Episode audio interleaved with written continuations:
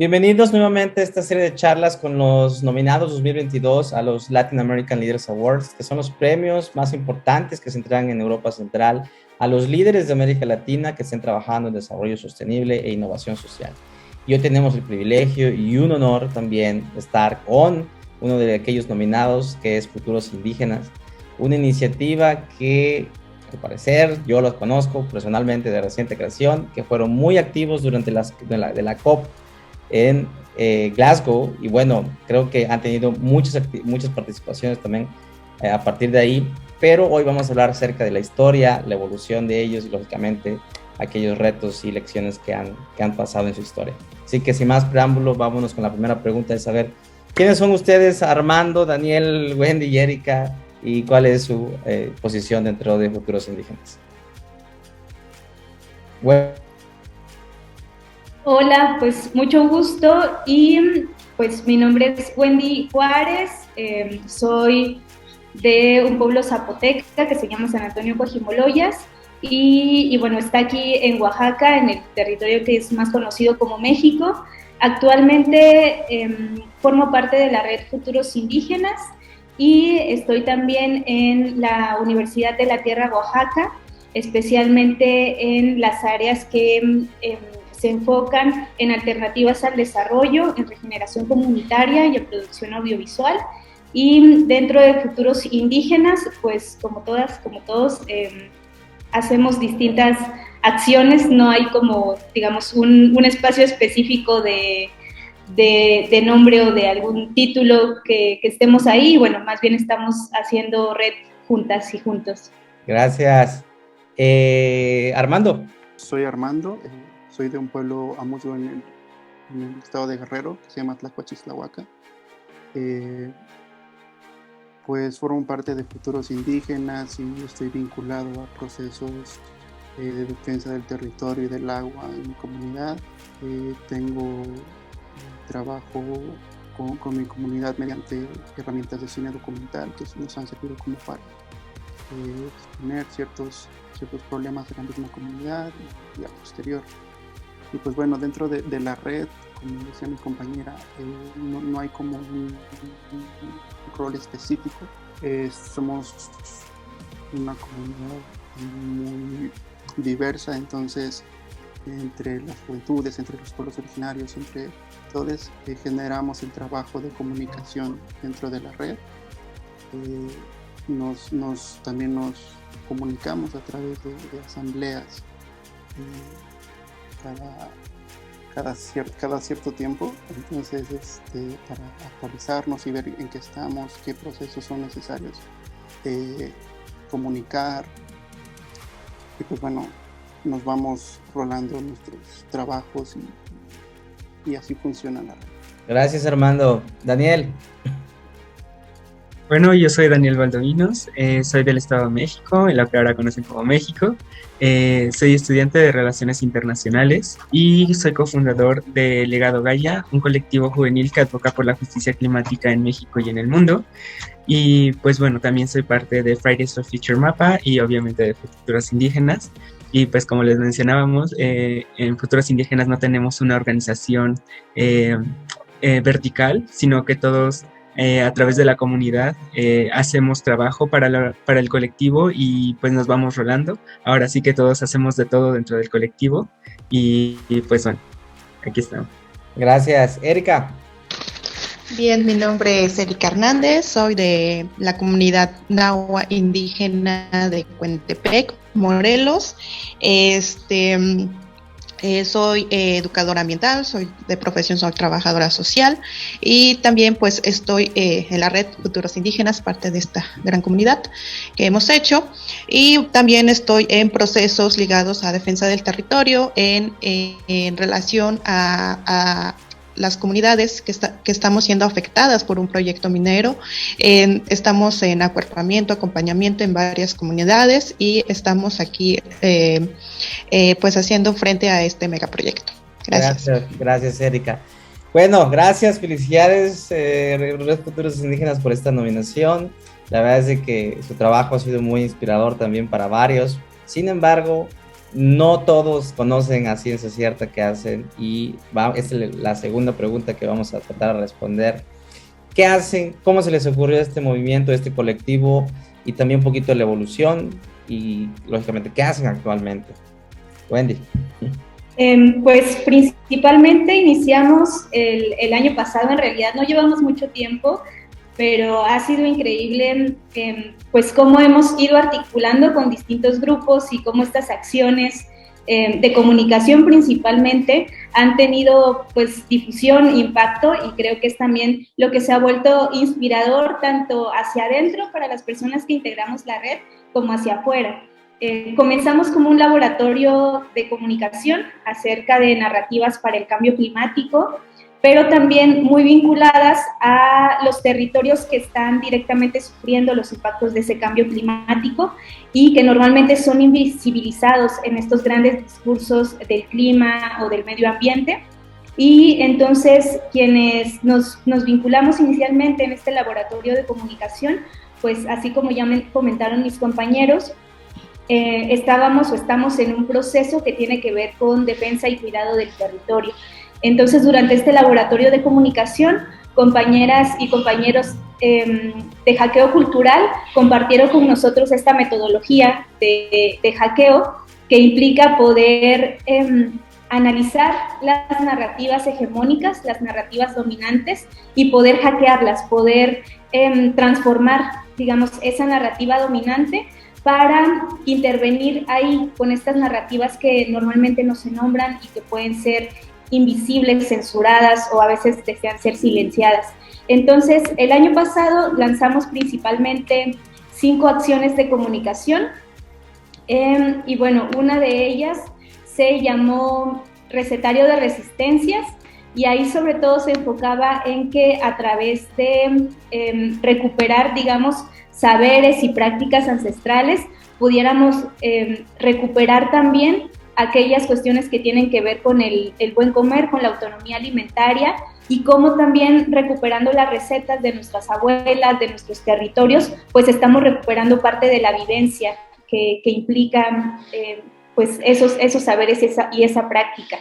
Otra de las iniciativas fue la fiesta de resistencia, en donde muchas veces eh, la defensa del territorio se considera algo negativo, algo que solo se está quedando en la lucha y en la defensiva. Y entonces compartiendo durante los meses que duró el laboratorio, también planteábamos la fiesta, el momento de gozo, el momento de alegría, como un momento en el que compartimos y también a través de la alegría, a través de mantener la fiesta, de compartir la comida, el mezcal, de bailar, a través de eso también estamos haciendo resistencia. Em, una tercera iniciativa fue Raíz Rompe Cemento, porque eh, muchos Muchas de las personas de pueblos originarios, la generación de nuestros padres, por ejemplo, nuestra generación, la generación de nuestros abuelos, tuvieron que salir de la comunidad e irse a la ciudad. Sin embargo, eh, para muchas de, las comunidades, para muchos de los grupos y familias que tuvieron que emigrar, el pueblo pues no, no desapareció ni la raíz cultural. Entonces le llamamos raíz rompe cemento porque pues como cuenta un dicho popular, eh, uno puede salir del pueblo, pero el pueblo no sale de uno, ¿no? A pesar de estar en la ciudad, seguimos conservando tradiciones, seguimos conservando prácticas vivas, seguimos conservando vestimenta, lengua. En algunos casos esto se ha ido despojando a partir del colonialismo y la modernidad, pero en la medida de lo posible se ha mantenido aún en la ciudad. Una cuarta iniciativa es Agua es mi territorio, y justo tiene que ver con la defensa del agua ante pues grandes corporaciones, ante, hidroeléctricas y se trata de, revalorar que finalmente nuestro cuerpo, nuestro territorio pues está viviendo del agua. Y finalmente la quinta iniciativa se llamó Energía para quién. Lo pueden buscar también con hashtags en redes sociales, cualquiera de estas cinco iniciativas. Entonces la quinta fue iniciativa, eh, perdón, fue Energía para quién y energía para quien sobre todo estaba vinculada a que en, el territorio mexicano se han querido imponer diversos proyectos energéticos y hay compañeras y compañeros de la red que sus territorios están siendo directamente afectados. Entonces también Energía para quien fue un tanto cuestionar estos megaproyectos em, que se pretenden imponer, finalmente a quienes benefician. A veces se, da la narrativa o el discurso que es para beneficiar a las comunidades, pero hemos visto que no es así. En el caso de Agua es mi territorio, pues también es una defensa contra las mineras, por ejemplo. ¿no? Y, y bueno, fueron las cinco iniciativas. A partir de eso, terminó, digamos, concluyó el periodo de laboratorio de comunicación pero seguimos justamente haciéndonos ver. Entonces también hubo un periodo electoral aquí en México en donde decidimos lanzar estas acciones narrativas y también eh, plantear una frase que pues justo tuvo, tuvo mucha buena recepción, que fue el futuro no se vota, el futuro se siembra.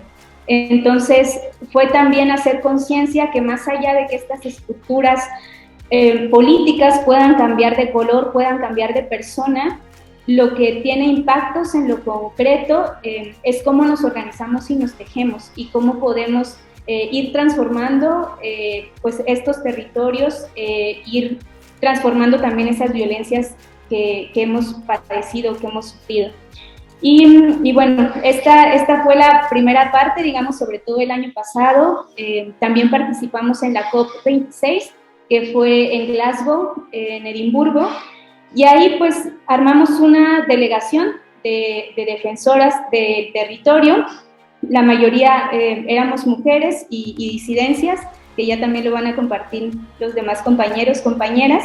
Y entonces, eh, Defensoras de la Tierra fue esta delegación en, en la que estuvimos presentes en la COP26 y por una parte fue justamente esta gran narrativa del cambio climático y la preocupación de las grandes corporaciones y de los grandes gobiernos, señalar que muchas de estas actividades realmente eh, no tienen un impacto directo, sino más bien, eh, por decirlo de alguna forma, aunque se pueda escuchar dura, es hipocresía. Eh, decíamos que si realmente hubiera preocupación por el cambio climático, por cuidar el ambiente, de una vez se detendrían todos estos megaproyectos que están afectando los territorios, ¿no? Y sin embargo, más bien, cada año en la COP, desde la cumbre del río en Brasil, han pasado casi 30 años y más bien han generado justificaciones para seguir la devastación del planeta. Entonces, eh, señalamos esto en la COP26 y un espacio también que fue muy significativo para nosotras fueron también los espacios alternativos a la COP en donde eh, pudimos encontrarnos con compañeras, con grupos, con colectivos de distintos pueblos originarios del resto del mundo. Entonces, creo que esa experiencia fue también muy esperanzadora para nosotras y el espacio de coincidir con personas que también están cuidando la vida y defendiendo sus territorios. Entonces, sobre todo esa ha sido la primera parte y, y bueno, Erika va a complementar lo que se está haciendo también en la actualidad. Sí, pues justo lo que decía Wendy, ¿no? Estamos como este, haciendo varias acciones eh, en diferentes territorios. Estamos también tejiendo, tejiéndonos este, de forma eh, amorosa, se podría decir, porque somos personas que pues estamos en, en este en esta lucha, en esta defensa, pues por justamente eso, ¿no? Amor a la tierra.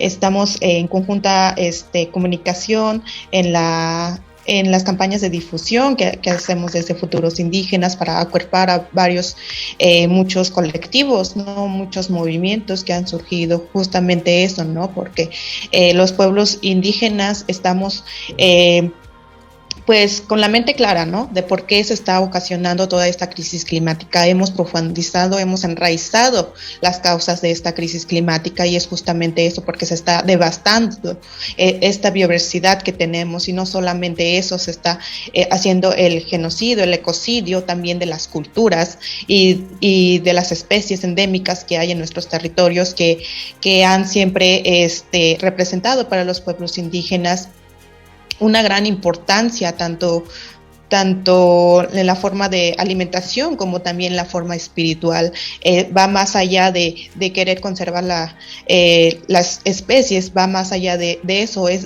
un sentir eh, espiritual que sentimos por, por todas estas deidades que, que, es la naturaleza, que son las montañas, que es el agua, que es, que es todo lo que tenemos que vivimos en ella, ¿no? Pensamos que nuestra madre, tierra pues es eso, ¿no? Es eh, que nos da todo para poder vivir y qué estamos haciendo, ¿no? Y, eh, los pueblos indígenas este, defendiendo estos territorios, hemos sido los guardianes de estos territorios, de estos bosques, eh, contra la tala ilegal, contra varias eh, situaciones que se han venido haciendo desde pues muchos siglos atrás, ¿no? No hablamos de, de, que la colonización se terminó, sino que el despojo, todo esto sigue, sigue a más de 500 años de la, de la colonización, entonces es, es justamente irnos a nuestra historia, rescatar nuestros nuestros conocimientos ancestrales, porque pues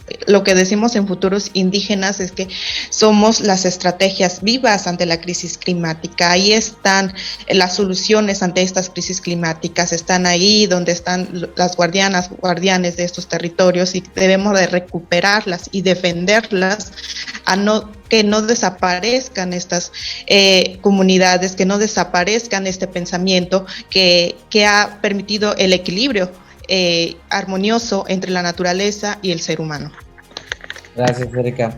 Bueno, la siguiente pregunta va a hablar un poquito sobre los retos más importantes que han enfrentado y me imagino que deben ser bastantes, pero esta pregunta tiene el objetivo de nombrar esas, esas más difíciles que han enfrentado y lógicamente que les ha eh, este, um, provocado que eh, eh, a veces la organización pueda temblarse o pueda también este, a veces perder su rumbo. Así que bueno, si quieres comenzamos ahora contigo, Armando. bueno, uno de los retos em, que, fue, por ejemplo, el, año pasado, justamente al asistir a la COP, una delegación eh, de defensoras de la tierra. Creo que no solamente fue complejo en, administrativo, en, conseguir fondos y, demás, sino también el proceso de llegar hasta allá fue, fue un poco desgastante y, un poco, pues incluso violento en todo el recorrido, porque eh, pues hubo, hubo varios obstáculos que superar eh, obstáculos que, probablemente no, no, vivieron la mayoría de los que eh, tienen real incidencia dentro del, espacio.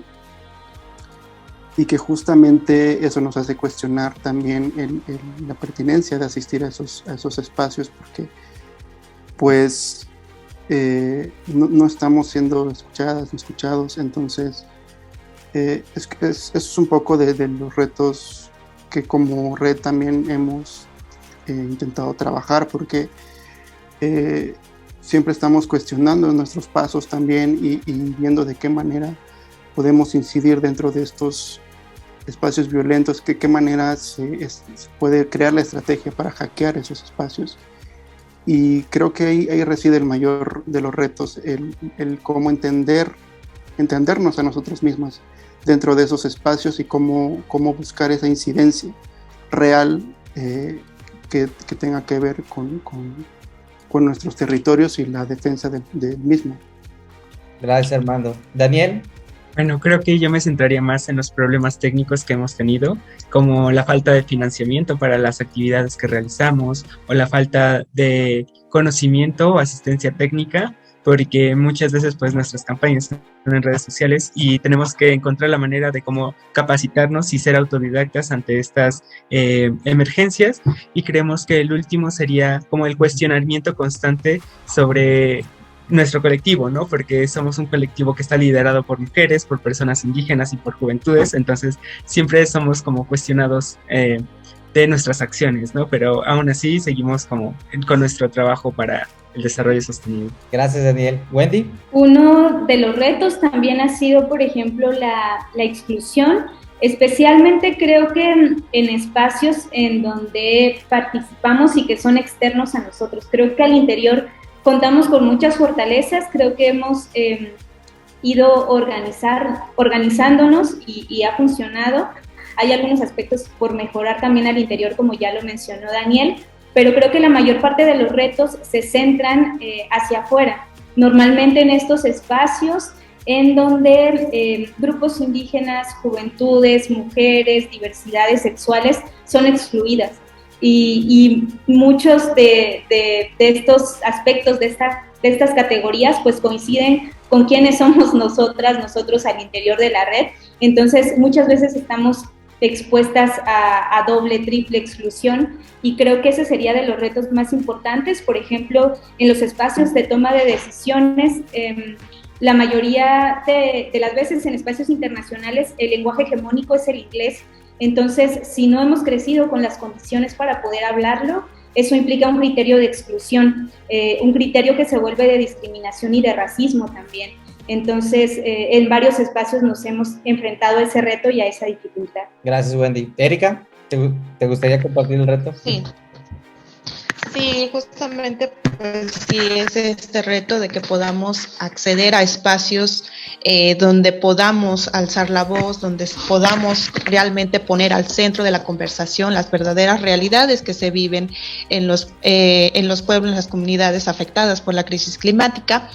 Em, una de las dificultades que identifico mucho cuando eh, asistimos la delegación a la COP eh, fue que en algunos espacios pues no podíamos participar activamente, solamente podíamos escuchar y en algunas ocasiones ni eso, porque recuerdo mucho que yo quería entrar a una a, una ponencia, entonces este eh, a escuchar y a poder este decir algo que, tenía que ver con el proceso que se está llevando aquí en, en la comunidad pero no se pudo porque eh, al, llegar nos dijeron que ya estaba lleno el lugar, que tendríamos que estar en una lista, que no sé ni cómo podía acceder a esa lista, entonces no, fue eh, que no pudimos entrar y que nos mandaron a solamente pues a ver como una liga, ¿no? Una liga de Zoom para que escucha, escuchemos, pero fue muy difícil la comunicación, aún este, siendo de un pueblo indígena, que es muy difícil llegar a esos espacios, de viajar tan lejos,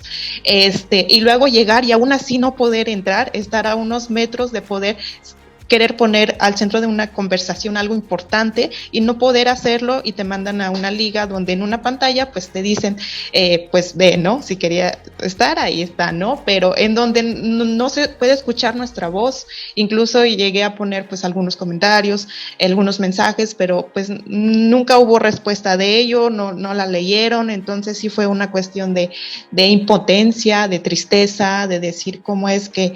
Eh, este es como mi razón de estar aquí, de, viajar tan lejos y de pasar por todas estas dificultades eh, que pasamos para llegar allá y de aún estando ahí, pues toparse con estas barreras como eh, burocráticas de, de poder acceder a a lugares que son como exclusivas para algunas personas y realmente cuestionarse quiénes son los que están participando en esos espacios. Si realmente eh, queremos generar un cambio, deben, deben de estar las personas que realmente están viviendo esas realidades de sus territorios. Creo que es una de las cuestiones que, que con la experiencia este, podría comentar. Gracias. Y bueno, ya entramos a la última parte de esta entrevista. Les pediría que no, en una frase puedan eh, decir aquello eh, que les ha salido bien, una fortaleza del colectivo que crean que es digna de admirarse y también de replicarse y es una enseñanza a otros colectivos también.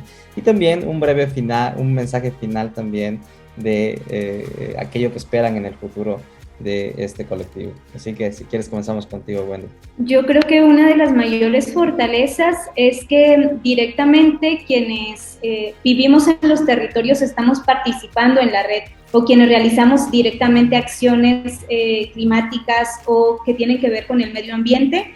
Y, pienso que esa sería la, la principal fortaleza porque en muchos de los casos más bien pareciera una intermediación, lo cual seguramente a veces es funcional, pero también muchas de las veces, como mencionó Erika, preferimos que sea directamente nuestra voz la que sea escuchada y que podamos eh, irnos articulando con otros espacios. Por ejemplo, eh, en ese sentido, la fortaleza de la red sería que ha articulado defensoras, defensores del territorio, eh, pueblos originarios con juventudes climáticas, otros espacios diversos que han permitido fortalecer justamente el cuidado de la vida, la justicia climática y esa defensa de nuestros territorios. Gracias, Wendy. Armando. Bueno, creo que pesar de, todos de todo lo que sucede en cuestión de violencias del Estado-Nación y de las corporaciones extractivas. No caemos como, como en estos, eh, no nos paralizamos y no, no, caemos en discursos fatalistas, sino que más bien el, poder estar cerca de, de, la tierra nos permite a nosotras y a nosotros eh, movilizarnos y, y, y, hacer comunidad, no solamente dentro de nuestros mismos pueblos, sino también eh, en distintos espacios y distintos lugares. Y creo que eso tiene la red que, es, es, muy eh, entendemos de dónde venimos y, y, creo que eso nos hace fuertes y nos hace entendernos eh, entre nosotras y nosotros. Y que nos guiemos a la acción. Entonces creo que creo que esa es una de nuestras mayores fortalezas el poder eh, accionar juntas y juntos a partir de, de nuestras vivencias y de nuestra propia experiencia dentro de la comunidad. Gracias, Armando. Daniel.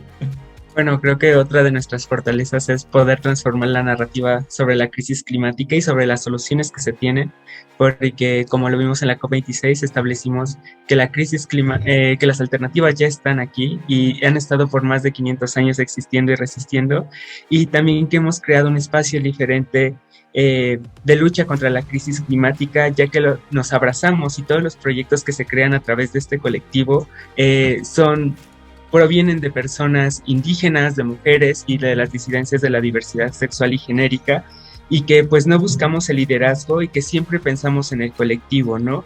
Eh, y que pues también esta es un trabajo de amor hacia nosotros, hacia todos los miembros del colectivo y también amor hacia la madre tierra.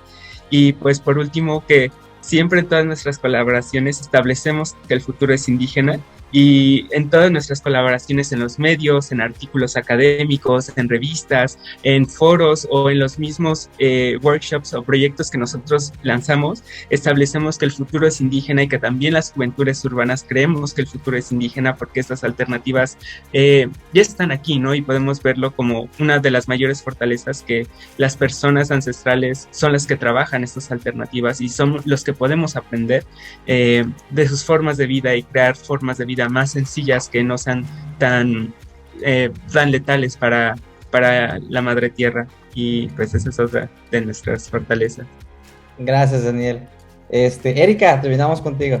Este, pues una de las grandes fortalezas, pues ya es el hecho de tejernos, ¿no? El tejernos de, de varios sitios de, de donde estamos, eh, este, cuidando la tierra, eh, defendiéndola y sobre todo, pues eh, una, una de las fortalezas es que para nosotros pues no hay fronteras, ¿no? Todos, todos respiramos un mismo aire, todos tomamos agua, entonces todos compartimos un territorio, no hay limitaciones para ello, por eso nos hemos hermanado en esta red y creo que es una de las fortalezas de no sentirse solos o solas dentro de nuestros procesos, en nuestras comunidades, de tener ese apoyo, ese respaldo y también ese, ese gran eh, cariño que se tiene eh, por un, por un mismo fin, ¿no? Por un mismo fin que es la vida, ¿no? Defender la vida, eh, procurar la vida y sobre todo estar ahí para, para decir que no estamos solos y que vamos por este camino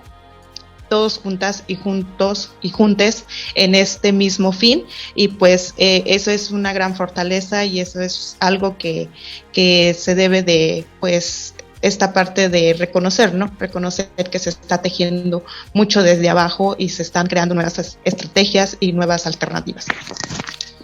Gracias, futuros indígenas. La verdad es que esa es una de las charlas que muchos van a sentirse inspirados, sobre todo porque ustedes que son, que están en el frente de batalla, tienen exactamente las respuestas y las voces de los que más contribuyen a las soluciones que a esta crisis que enfrentamos, que son nuestras comunidades originarias. Muchas gracias por ser una fuente de inspiración y bueno, este, invitados todos a que conozcan más futuros indígenas, ahí está su página. Síganlos en Twitter, en Facebook, en todas las redes sociales que van a, apenas están comenzando y tienen preparadas unas bastantes cosas que van a estar súper geniales. Gracias y felicidades, que tengan un excelente día y bueno, muchas, muchas gracias por inspirarnos nuevamente.